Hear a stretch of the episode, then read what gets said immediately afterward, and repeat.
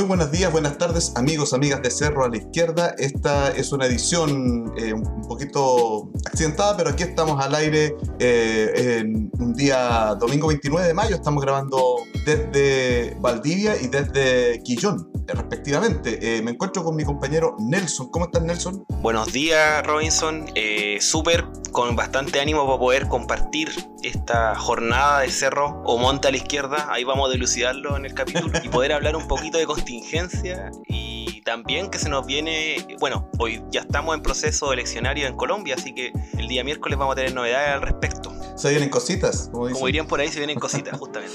Eh, claro, eh, vamos a tener a una importante historiadora colombiana que, que nos puede dar luces un poco al, al calado más profundo de lo que significarían estas elecciones en Colombia después de un proceso de paz, de varias cosas ahí que son importantes dilucidar para un, un país perdón, tan relevante para el continente. ¿no? Colombia es un país grande, de más de 45 millones de habitantes, eh, de una realidad muy compleja además. Así que ahí vamos a estar el miércoles en vivo. Eh, este miércoles vamos a estar en vivo, Nelson, por Twitch, ¿verdad? Exactamente, vamos a estar en vivo, vamos a publicar en redes sociales también el, el afiche respectivo, así que para que estén atentos, un capítulo imperdible este miércoles. Vamos a analizar, desmenuzar todo lo que nos va a dejar las elecciones en Colombia, que son bastante importantes, sobre todo en el continente, en Latinoamérica. Perfecto. Em, siguiendo entonces con la programación de hoy, eh, porque mientras tanto en Chile, como dirían los cómics, mientras tanto en Chile, eh, pasan cosas. Eh, y tenemos la recta final de la convención constituyente, que ustedes saben, nosotros les estamos siguiendo, eh, digamos, el periplo detalladamente y están trabajando las comisiones de armonización y la comisión transitoria y otra más, recuerdo, creo que se llama de prólogo, no estoy seguro, eh, pero las importantes son sobre todo las de transición, ¿no? donde se están discutiendo los artículos transitorios que va a tener la nueva constitución y que ha despertado mucha polémica, Nelson, particularmente en el mundo político y particularmente por la situación del el quórum para reformar la constitución. Es decir, recordemos, todas las constituciones tienen un apartado donde eh, definen cuáles son las reglas por las cuales se podría reformar alguna parte del texto. Eh, en el antiguo, en la, constitución que está terminando, la del 80, ¿verdad? Esto se, se tasaba en dos tercios para, para la reforma de la constitución. Y se propone en la transitoria también seguir con el quórum de dos tercios, ¿no? Pero parece que a la clase política no les gusta justamente cuando más pedía que hubiera... Eh, en los menos cambios posibles y que todo transitara de una manera eh, casi que todo cambie para que todo siga igual, ¿no? Un gato pardismo. Ahora no les gustan los dos tercios y quieren eh, un quórum simple, ¿no? ¿Cómo se entiende esto, Nelson? Eh, a mí me parece de solamente en, la este, mentalidad estrecha de la clase política chilena solamente le cabe este tipo de argumentos. O sea, hay dos tercios buenos cuando nosotros podíamos reformar, son dos tercios buenos. Cuando son dos tercios para reformar esta constitución, que todavía está en proceso, son dos tercios malos. Entonces, claramente ahí tiene que ver con que no, quede, no quieren perder o, no, quieren tener la oportunidad de poder arreglar, entre comillas, entre ellos, todo lo que se pueda generar en la nueva constitución. O sea, eso está más que claro, ya es una estrategia que están usando. Y esta discusión bastante artificiosa en realidad, yo creo que, o artificial, perdón. Eh, yo creo que hay temas más importantes que dilucidar en las normas transitorias, más que la reforma de la nueva constitución. Ese énfasis claramente está porque los intereses del Senado, los intereses de la clase política están por se promulga esta constitución y empecemos a reformarla al tiro para que de acomodo, poder acomodarla más o menos a nuestro a, lo que nosotros ya llevamos haciendo estos últimos 30 años. No sé cómo lo ves tú ahí, Robinson, la discusión en sí. Sí, estoy totalmente de acuerdo contigo. Eh, es exactamente eso. Y, es importante que la gente, nosotros los comunes, no, nos diéramos cuenta también de una cuestión. O sea, todas estas leguleyadas y estas cosas que parecen tan importantes y tan pensadas y tan razonadas, ¿cierto? Por un cúmulo de intelectuales y científicos que, que, llegan a, esta, a, estos números, ¿cierto? Dos tercios, tres quintos, no sé qué, no sé cuánto. En el fondo siempre están definidos por una cuestión de voluntad política. Es lo que dices tú. Eh, cuando me conviene a mí es bueno este número, cuando este número no me favorece es malo. Eh, entonces, es como la discusión del 10% de la FP, todo este tipo de cuestiones. Si las estadísticas son siempre relativas, ¿no? De alguna manera, y acomodan a la voluntad y a la necesidad política de determinado grupo. Cuando le conviene una cuestión, cuando no le conviene otra cosa. Eh, a mí me parece que eh, aquí lo que, lo que está en juego, en definitiva, y hablándolo en términos absolutamente políticos, es la convicción de la Convención Constitucional de defender su trabajo. Entonces, si ellos creen que realizaron una constitución muy adecuada, muy buena, eh, está muy bien que pongan entonces una mm, quórum calificado alto para que el que quiera reformar la constitución cuente con un apoyo ciudadano, político eh, muy grande. ¿sí? Eso va a ser absolutamente necesario. Desde esa perspectiva, entonces, me parece que la convención tiene ahora la misión de em, trabajar en argumentar a favor de la, del quórum que está determinando para los dos tercios, ¿no? Para, para, que, para la reforma constitucional, quiero decir, y se necesiten ahí dos tercios del Congreso Nacional. O sea, el nuevo Congreso Nacional tendrá que tener dos tercios a favor de, de un cambio constitucional para poder promoverlo. Si no, no se podrá hacer. Y me parece bien que sea así. Otro aspecto tiene que ver con la moratoria, por decirlo así. Es decir, ¿cuánto tiempo tiene que pasar desde promulgada la constitución para que ésta sea reformada? ¿Tiene que ser de inmediato? O sea, al otro día que la constitución esté promulgada, eh, inmediatamente el Congreso Nacional podrá, eh, por decirlo así, eh, reformar de inmediato si tiene esos dos tercios o tres quintos o lo que sea que se resuelva. Eh, me parece a mí que no. Y, también la señal ahí tiene que ver con normas transitorias que vayan a comenzar de inmediato una nueva fase, una nueva etapa. Eso me parece a mí. Es decir, va a gestarse, por ejemplo, la convocatoria a nuevas elecciones a todos los cargos de representación política eh, desde el momento en que se promulgue la nueva constitución. O sea, tendremos que elegir de nuevo el Congreso, al presidente, presidenta, o, o qué. Me parecería que sería lo más sano para que empiecen a funcionar de inmediato las nuevas normas. Y cuando empiecen a funcionar las nuevas normas constitucionales, entonces en ese sentido recién podrán em, reformarse.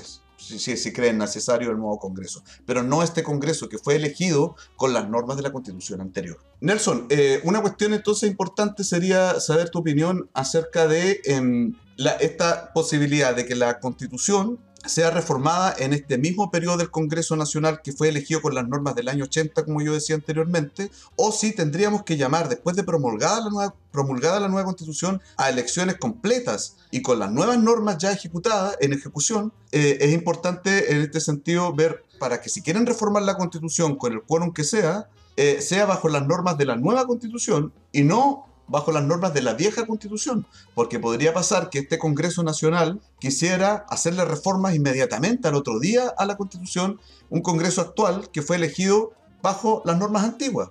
¿Cómo lo ves tú? O sea, yo si, están tan urgidos por querer reformar la constitución, lo más lógico es que sea un nuevo Congreso Nacional bajo las reglas de la nueva constitución la que la reforme, no la forma actual. Recordemos que la elección fue el año pasado, bajo la vigencia de la constitución de 1980, con Cámara de Diputados y Senadores con los poderes que actualmente tiene. Entonces es ilógico querer hacer una reforma con el Congreso actual que está bajo una constitución que ya va a estar caduca. Entonces, para mí por lo menos, si me preguntasen, la opción más fácil sería, si quieren reforma a la constitución, vale, pero habría que hacer elecciones nuevas de parlamentarios. Y, obviamente, acelerar el proceso de la Cámara de las Regiones. Claro, ahí hay un problema porque en la, Comisión de Normas Transitorias ya se estableció, ya se llegó a un acuerdo de, transversal de muchos grupos, eh, en que se le daba un corte al actual Senado, por ejemplo, en 2026, junto con con la elección de la nueva presidencia de la República ese año, entonces, se, como que se establece que el curso eleccionario va a seguir eh, su orden habitual. Eh, y eso me parece a mí que es un error.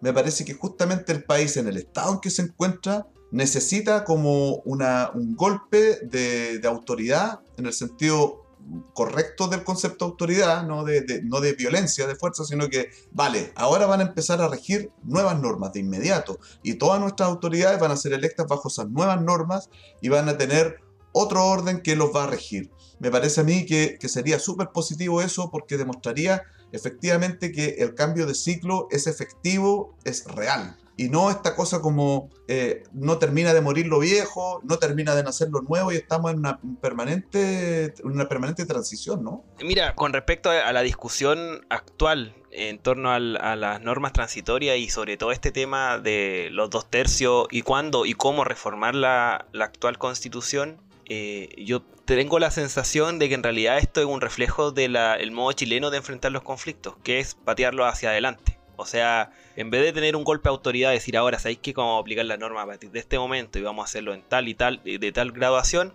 Prefieren no, pateémoslo para el 2026 y vamos chuteando hacia adelante. Y ahí yo creo que va a tener que haber un golpe de autoridad, sobre todo pensando en aquellas normas que son claves para la nueva constitución. Eh, hay ciertas normas que no, van no podemos esperar 10 años o 7 años a que se implementen porque son urgentes. Entonces ahí yo creo que van a tener que visualizar ese proceso porque en realidad eh, tienen que hacerse cargo también que hay problemas sociales, económicos, que el país no está en condiciones de soportar esperar 7 años o 10 años a implementarse. Entonces ahí van a tener que, va a haber en algún momento, ya sea forma por vía decreto u otro, pero van a haber ciertas discusiones que se tienen que acelerar dentro del contexto actual. Mira, eso que menciona ahí es bien interesante porque de hecho se ha levantado mucha crítica respecto a esto de que si el gobierno eh, quiera gobernar por decreto, ¿no?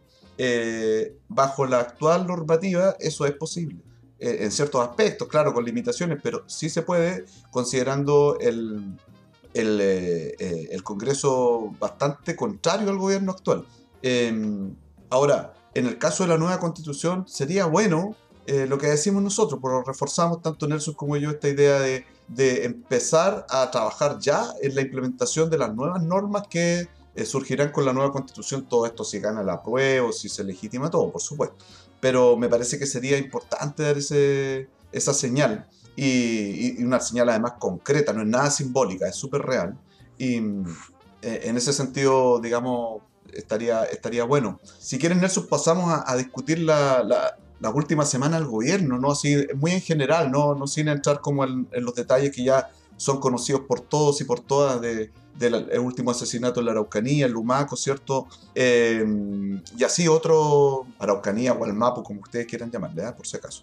Eh, otros, ¿cómo se llama? Elementos que eh, vimos hoy esta semana una ministra Siches bastante más ya empoderada en su rol de sheriff, ¿no? La comisaria de, de la Araucanía o de la microzona sur o del Gualmapo, ¿no? Eh, la última entrevista en cooperativa fue muy reveladora. ¿Qué piensas tú? Sí, eh, en realidad yo creo que los lo últimos acontecimientos en Gualmapu eh, en realidad demuestran lo que hemos venido hablando hace semanas acá en Cerro, que tiene que ver con que cuando fracasa la política no es buen remedio tener fuerza armada o estado de excepción dando vueltas. Yo creo que esto te demuestra eso en realidad con estado de excepción y con todo lo que tú quieras igual, de igual forma hubo un asesinato, igual forma han habido atentado incendiario. Aquí, en realidad, claro, y el endurecimiento también de la estrategia del Ministerio Interior eh, tiene que ver con cómo empoderar y blindar también la gestión que había tenido hasta la, hasta la fecha la ministra Siches. Recordemos que partió bastante errática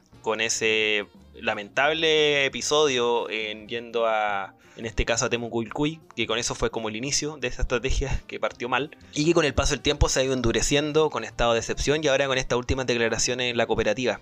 Eh, quizás yo iría un poco más allá y tomo un poco de lo que se ha hablado también dentro de, algunas voces políticas, en este caso el senador Guanchumilla, que plantea un tema que yo creo que no se ha abordado en Chile, yo no sé si por miedo o por intereses, que tiene que ver con cómo empezamos ya a restituir tierra y a sacar forestales de la zona que es un tema que yo creo que es clave. Una de las claves, quizás no es la. Quizás no vamos a solucionar todos los problemas que pasan en, en con eso, pero es un tema importante. O sea, el hecho de que estén las forestales, el hecho de que se puedan recuperar tierras ancestrales que fueron eh, perdidas de forma bastante ilegal en dictadura y recuperarlas, o en dictadura y en realidad en la conformación del Estado eh, chileno, y también la salida de forestales en la zona, yo creo que sería una solución bastante concreta que podría generar una ruta hacia una posible solución o una posible eh, apaciguamiento del proceso que se está generando ahí en la zona. No sé cómo lo ves tú eso, o es un voladero de luces. ¿Cómo lo ves tú, Robinson?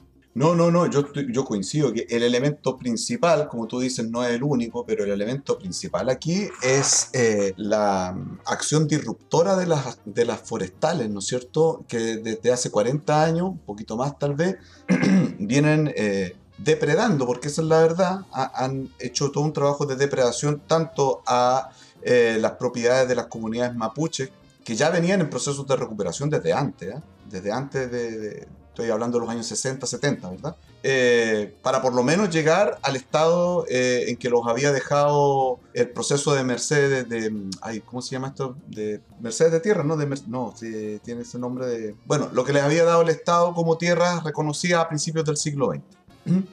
Y en ese sentido, entonces, eh, El pueblo mapuche había estado en ese proceso y las forestales vienen a irrumpir disruptivamente, si, se podría hablar así, eh, muy violentamente en eh, interrumpir ese proceso eh, que venía negociándose con el Estado desde hacía mucho tiempo. me parece que es fundamental volver a la recuperación de tierras, sí, sin duda que ellos tienen que, hacerse con, eso, por una parte, y por otra parte también recordar que las forestales han afectado de tal manera el territorio que el daño no es solamente la propiedad de las comunidades mapuches, es también eh, un daño causado a, campesino, a campesinado chileno que desde hace muchísimo tiempo, incluso antes, ojo, eh, ojo ahí con los historiadores, antes de la entrada del Estado violentamente en la Araucanía o en territorios del Gualmapu, eh, hacia 1860, antes ya existía el campesinado chileno en esas tierras, también.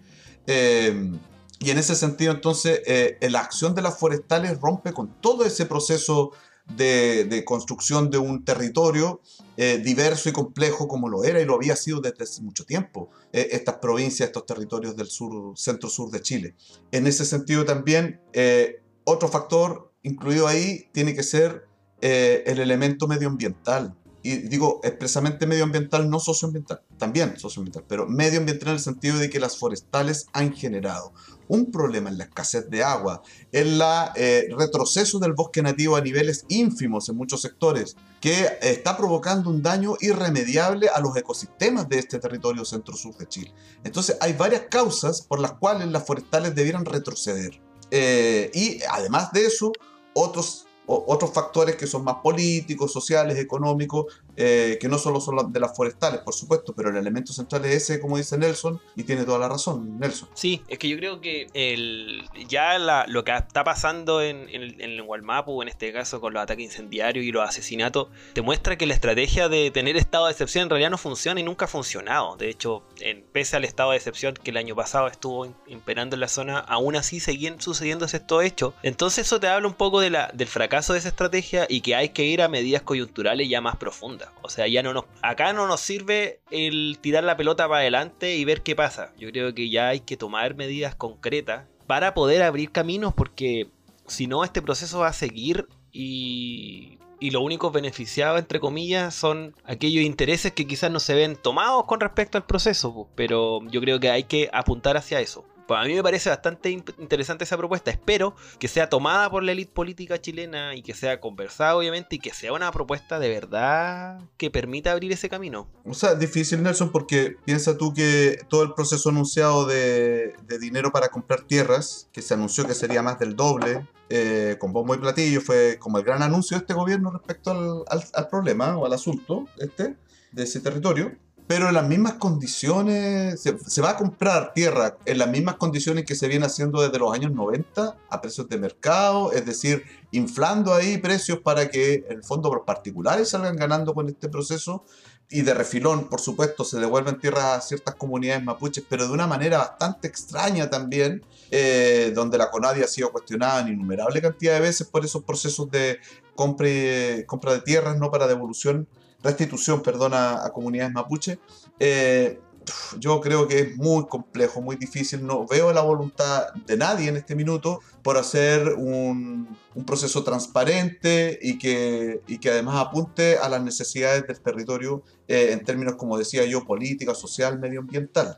No veo eso yo actualmente. No sé si tú tenías otra apreciación. No, yo tampoco veo agua en la piscina. De hecho, concuerdo que ahí hubo un, este, política de restitución de tierra, que recordemos que en el periodo de Piñera no se aplicó mucho, por no decir que no se aplicó el presupuesto, pero que es una política que de por sí es media, es mala. O sea, yo la encuentro mala en el sentido de que, claro, pues tú le ven, compra un terreno a un privado a precio muy inflado con un proceso engorroso para la entrega de esas tierras. Y ahí ya partimos mal porque en el fondo eh, eh, burocratiza un proceso que debería ser mucho más corto y aparte favorece la especulación de tierra en la zona, porque eso es más que claro. Pues, si está el Estado comprando tierra, yo le puedo vender y le vendo más caro. Está como el, es como la, lógica de, negociar que tienen eh, muchas veces.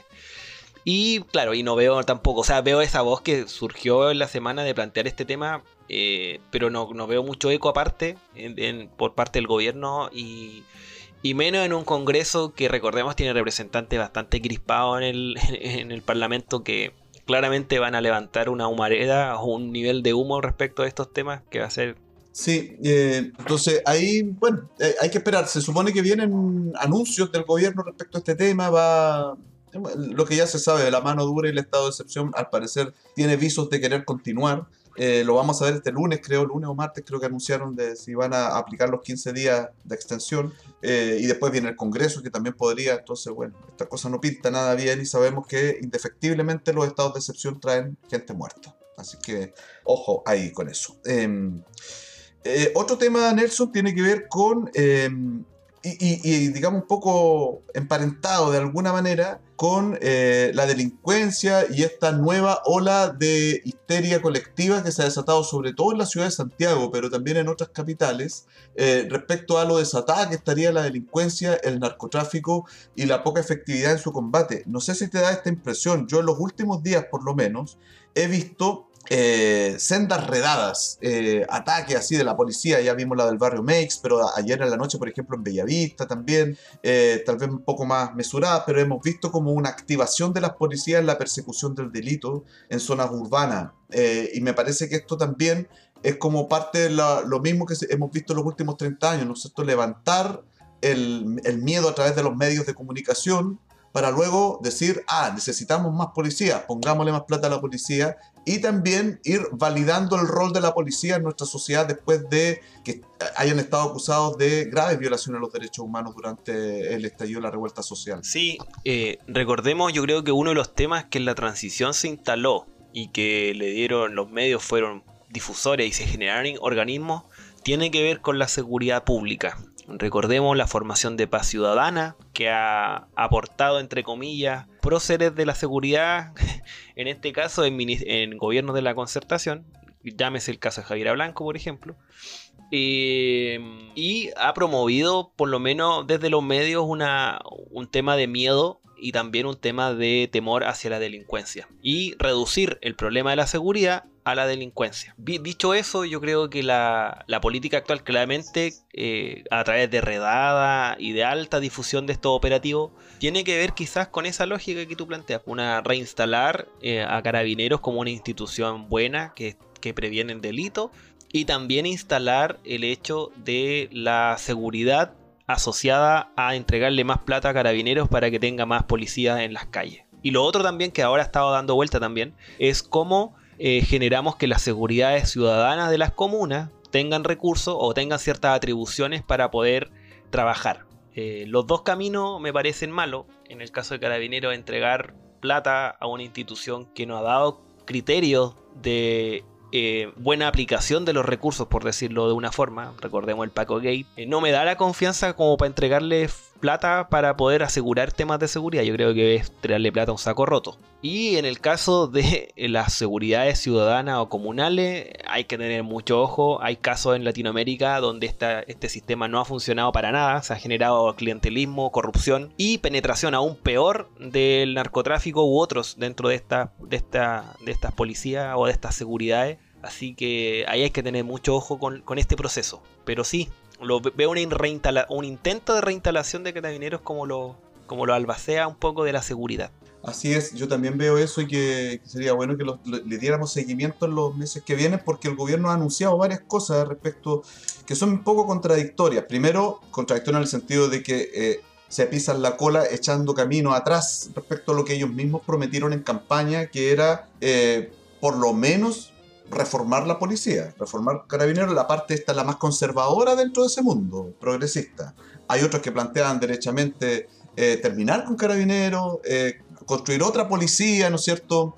En fin, ahora es todo lo contrario y es contradictorio, es decir, reforzar a carabineros, darles más plata y más efectivos a carabineros. Es una cuestión que es indefendible por parte del gobierno, me parece gravísima y revela un poco más lo poco preparada que estáis, que asiches para el Ministerio de, Interior y Seguridad Pública, que es como se llama, em, que no tiene claro para dónde, va, para dónde va, ni ella ni su conglomerado. Eso es una primera cuestión.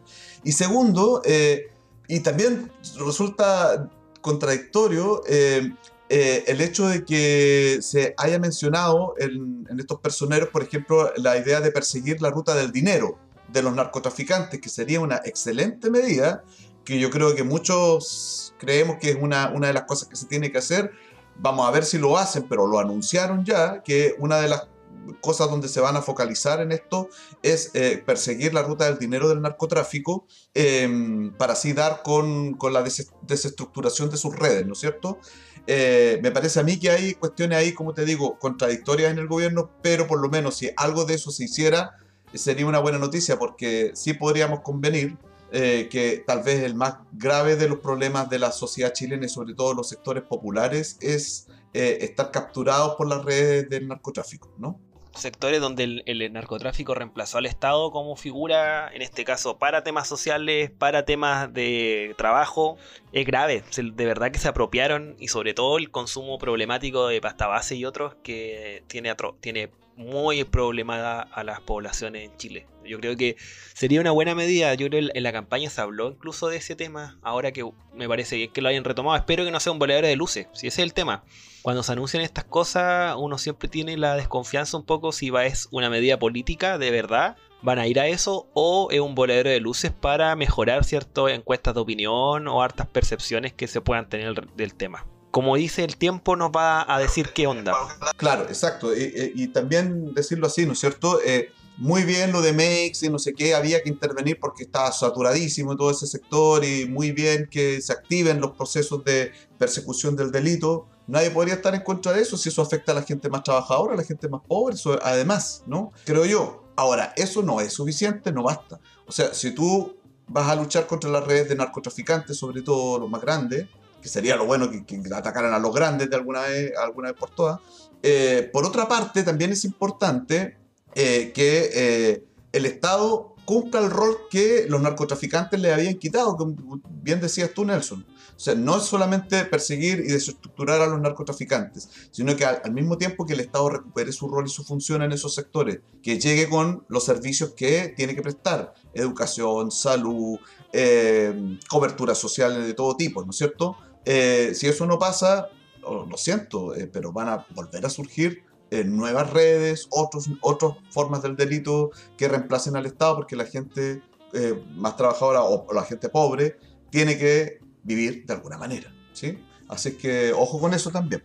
Sí, hay que ponerle atención sobre todo a, los dos procesos. Uno, cómo va esta reinstalación de carabineros como paladines de la seguridad versus las promesas de reformar o en realidad yo sería partidario de suprimirla en realidad, pero claro, lo que se habló en la campaña fue de reformar Carabinero. ¿Cómo esta atención? o sea, le voy a dar más plata a una institución que yo quiero reformar.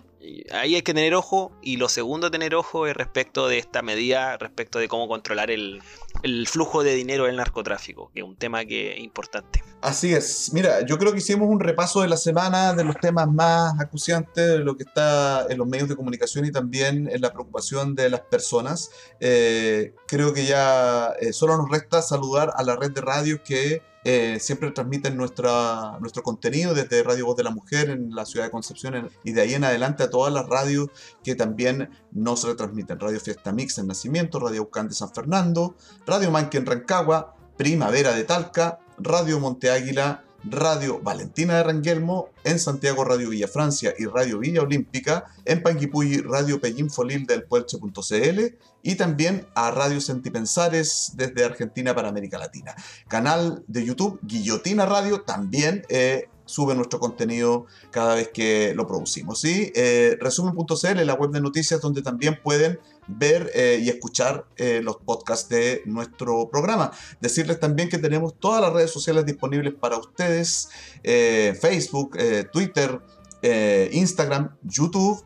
En todas ellas nos pueden buscar como Cerro a la Izquierda. Y también en Spotify y en Twitch. Eh, en Spotify subimos todos los podcasts como este y en Twitch los miércoles en la tarde, ¿cierto? A las 7 de la tarde en vivo para eh, desarrollar las temáticas que preparamos. Y también estamos en Patreon, donde pueden eh, suscribirse y patrocinarnos si ustedes lo desean y consideren que este contenido vale la pena que crezca y se fortalezca.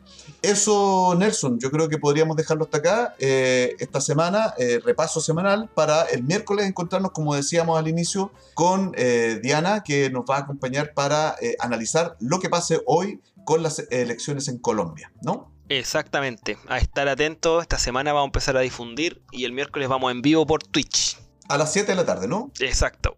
Eso. Twitch a las 7 de la tarde, directo análisis de las elecciones colombianas. Que estén muy bien, descansen y nos vemos el miércoles. Chao Nelson, que estén muy bien. Chao, igual cuídense, que estén bien.